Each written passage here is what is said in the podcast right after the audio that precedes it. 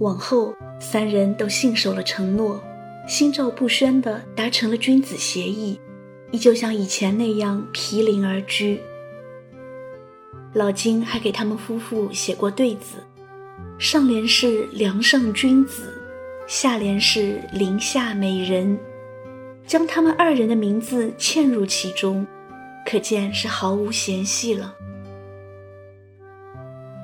林徽因和金岳霖着实产生过情愫，可是金岳霖为了林徽因一生未娶，却是误传。林徽因去世后，金岳霖和彭德怀的妻妹普希修互生情愫，步入了谈婚论嫁的阶段。后来因为政治原因，最终一拍两散。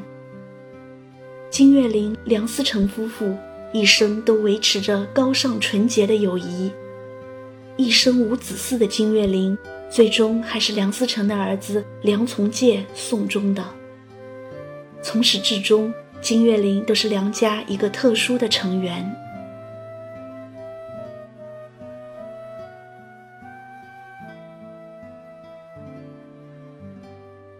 回到北平的林徽因和梁思成，千辛万苦。成立了营造学社，主要为了考察和保护古建筑。在没有经费的情况下，为了标记全国的古建筑，他们写了封统一的信，寄给全国的县长，请求他们给当地的古建筑拍照，并随信寄去两块大洋。当时民风淳朴，几乎所有的信都得到了回复，这也为他们外出考察。提供了重要线索。一九三一年到一九三七年的六年间，营造学社的成员足迹遍布河北、山西、陕西等地，测绘整理了两百多组建筑群，测绘图稿一千八百张有余。林徽因思想活跃，主意多，但构思画图，梁思成是高手。他画线不看尺度，一分一毫不差，他们二人搭配起来相得益彰。一九三七年，他们在北方的最后一次考察，梁思成、林徽因一行四人进入五台山，一路山路，最后连骡子都不再往前走了。他们还在密林中又行进了两天，最后终于发现一座庙宇。梁思成的腰上有旧疾，不宜登高。为了取证，林徽因就得爬到高悬的弹条上。要知道，弹条上面是密密麻麻的蝙蝠，底下又挤满了臭虫。养尊处优的林徽因，可能这辈子都没见过这么多虫子了。上去之后，终于看到“女弟子宁公玉”一行小字。这还不够。只能再搭支架，清扫沉积上百年的浮土，最后终于确定了这是中国现存最早的木结构建筑。这下国人就不用再去日本看木结构建筑了，真是可喜可贺。一个娇弱的大家闺秀，身患肺结核，在深山里风餐露宿，爬梁上柱。还要和蝙蝠、臭虫做斗争，可是林徽因身上没有抱怨和消极，和煦的一如四月天。不过这份喜悦还没持续多久，震惊中外的七七卢沟桥事变发生了。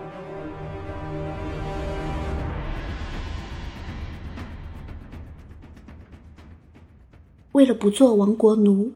他们辗转回北平，就开始逃亡了。林徽因的母亲嫌奔波劳苦，不愿出逃。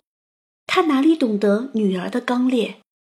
要知道，林徽因在给她的挚友费慰梅的信上说：“恨不得带上全北平的人一起走。”全家老小一路逃亡昆明，后来又辗转多地，直到一九四零年。到了四川宜宾的一个小镇李庄，才算安定下来。梁家在此间一住就是六年。在李庄，他们夫妇贫病交加，梁思成只好变卖钢笔、手表，给卧病在床的林徽因买营养品。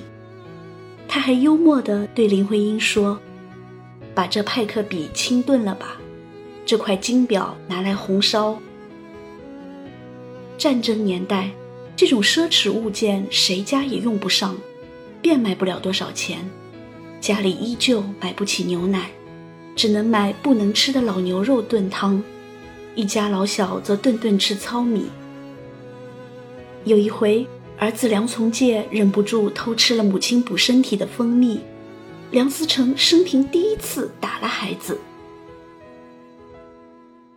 最贫困的还远不止此，梁从诫上学都穿最便宜的草鞋，穿坏了就打赤脚上学。村镇里的同学穿双常见的麻鞋，都令他羡慕不已。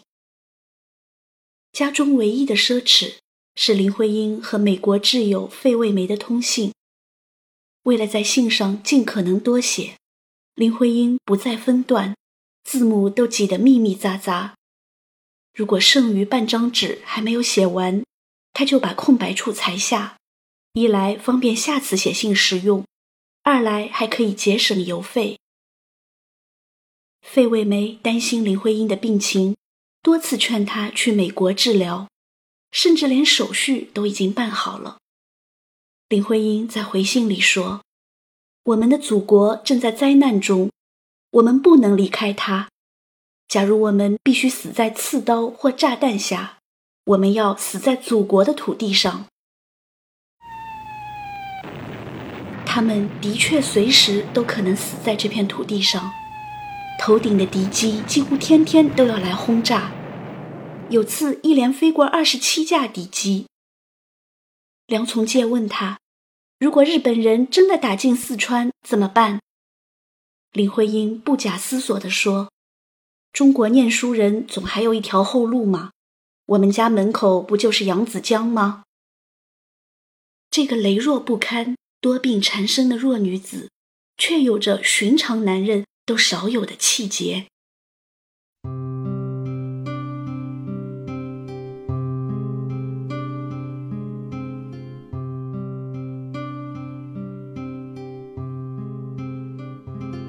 林徽因、梁思成挺过了那段岁月，很多人都觉得这简直是奇迹。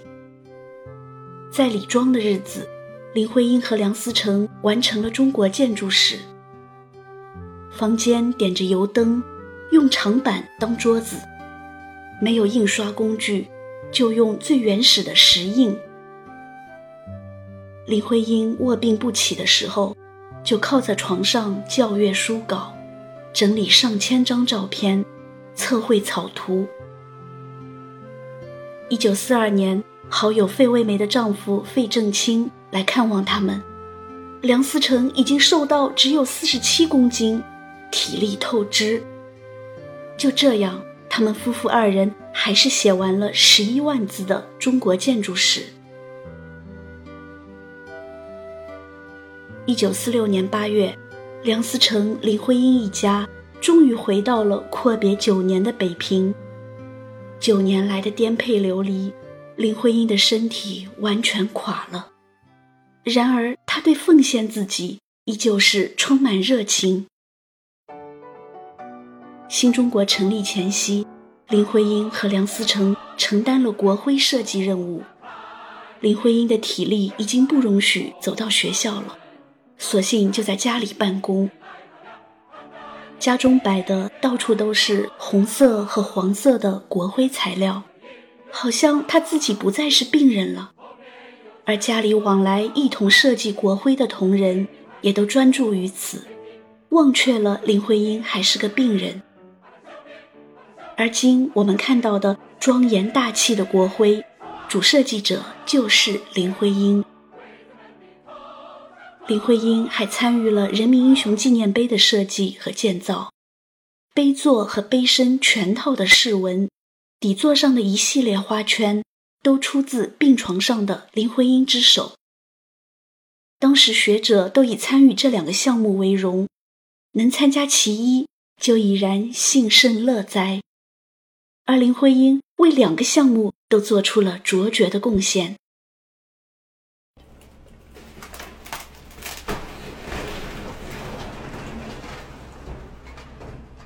五十年代，北平兴起破旧立新风，大量拆除城墙牌楼。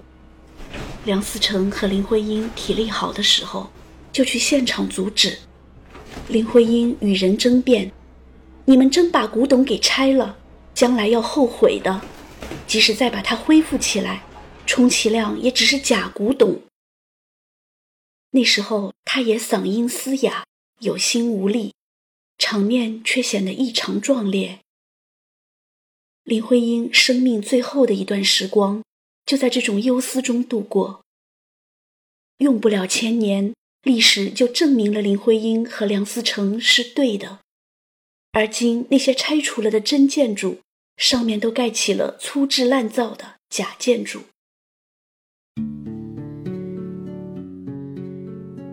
一九五五年三月三十一日晚上。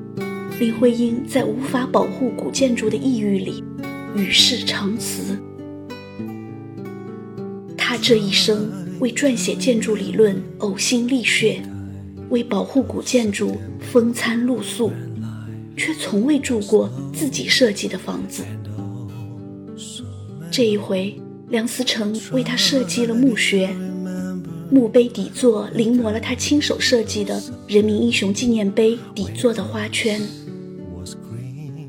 回想起二人结婚那天，梁思成说：“这个问题我只问一遍，以后再也不提。为什么你选择的人是我？”林徽因说：“这个问题我要用一生来回答，准备好听我回答了吗？”现在看来，这个答案漫长而丰富。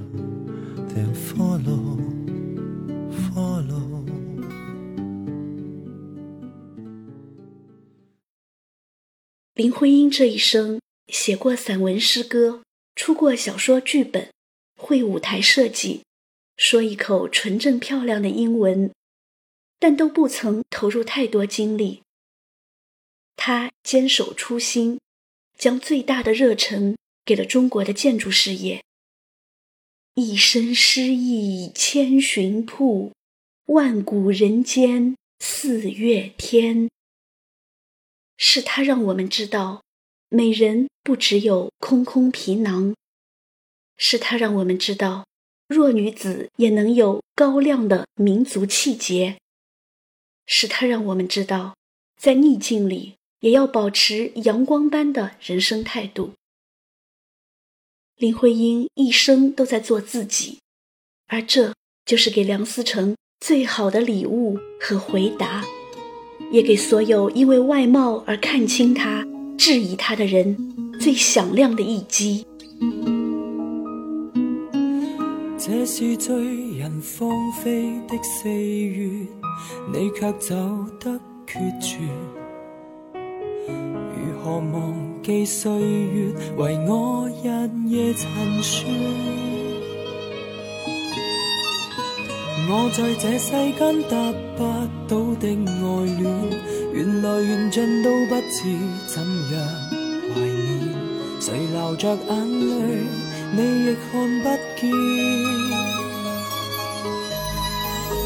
黄昏的余光都那么灿烂，谁共谁走得一世已看淡。来让爱成习惯。无奈有谁共挽，出走的感情未会返。斜阳下我要再去写祭奠诗篇，想为你落泪念白，此刻竟无言。心爱在平日梦里并不很远，美好得一碰就化烟。其实后世哪会记得这旧花圈？不在意路上遇着尽笑我痴缠，等岁月流逝为我慢慢，褪色的心里旧照片，永不变迁。